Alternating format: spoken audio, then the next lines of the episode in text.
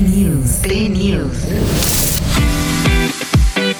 A una semana de iniciar transmisiones, el polémico actor Alfredo Adame fue confirmado para integrarse a la cuarta temporada de La Casa de los Famosos de Telemundo, que comenzará el próximo 23 de enero. Alfredo Adame convivirá las 24 horas del día junto a Lupillo Rivera, Daniela Alexis, mejor conocida como La Bebechita, Mariana González, Pedro Figueroa, La Divasa, Adriana Gutiérrez, quien fue Miss Colombia en 2015 quedando en segundo lugar, entre otras celebridades.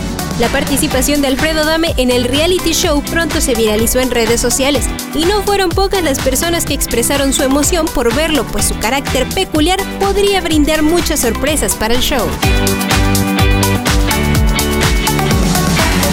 Notas, show business y más en 120 palabras. Play News.